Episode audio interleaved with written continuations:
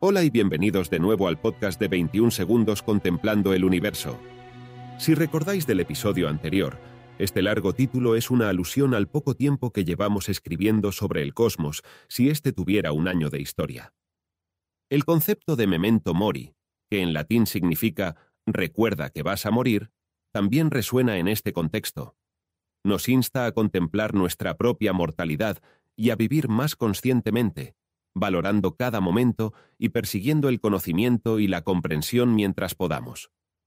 Hoy nos adentramos en nuestro segundo episodio, continuando con la formación de nuestro sistema solar, un evento que tuvo lugar hace aproximadamente 4.600 millones de años en un universo ya maduro.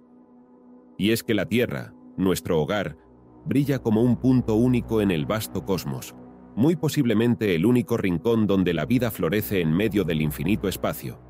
En efecto, en términos prácticos, estamos solos. En este gran reloj cósmico, la Tierra y los demás planetas del Sistema Solar surgieron a partir del polvo dejado tras la explosión de una superestrella hace más de cuatro meses. La inmensa nube de gases dejada tiempo atrás por esa estrella empezó a contraerse lentamente debido a las interacciones gravitacionales de la materia expulsada.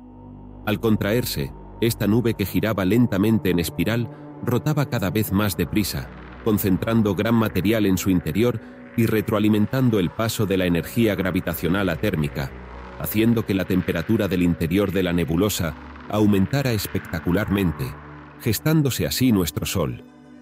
La formación del Sol marcó el fin de ese calentamiento gravitacional. Las temperaturas de la región en la que ahora se encuentran los planetas interiores empezaron a disminuir e hizo que las sustancias con puntos de fusión elevados se condensaran en pequeñas partículas que empezaron a unirse. Colisiones repetidas provocaron la unión de estas masas en cuerpos más y más grandes, los protoplanetas, que en unas pocas decenas de millones de años crecieron hasta convertirse en los cuatro planetas interiores que llamamos Mercurio, Venus, Tierra y Marte. Durante este periodo de formación, el impacto a gran velocidad de los restos rocosos que encontraban la órbita de la Tierra la mantuvo en permanente magma, donde el hierro y níquel se fundían y precipitaban hacia el interior del planeta. Este proceso fue el causante de la formación del núcleo y este a su vez del campo magnético.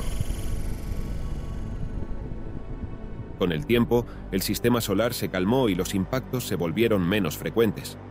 En esa etapa se inició la tectónica de placas en la Tierra, y el vulcanismo generó gases que contribuyeron a la primera atmósfera de la Tierra, muy distinta a la de ahora y llena de gases venenosos para nosotros, un auténtico infierno.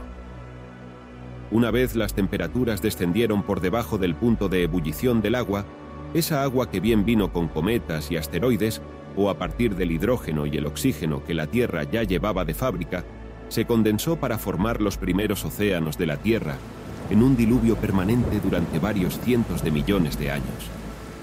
Así pues, la Tierra reunió los cinco pilares sobre los que se puede apoyar la existencia de vida.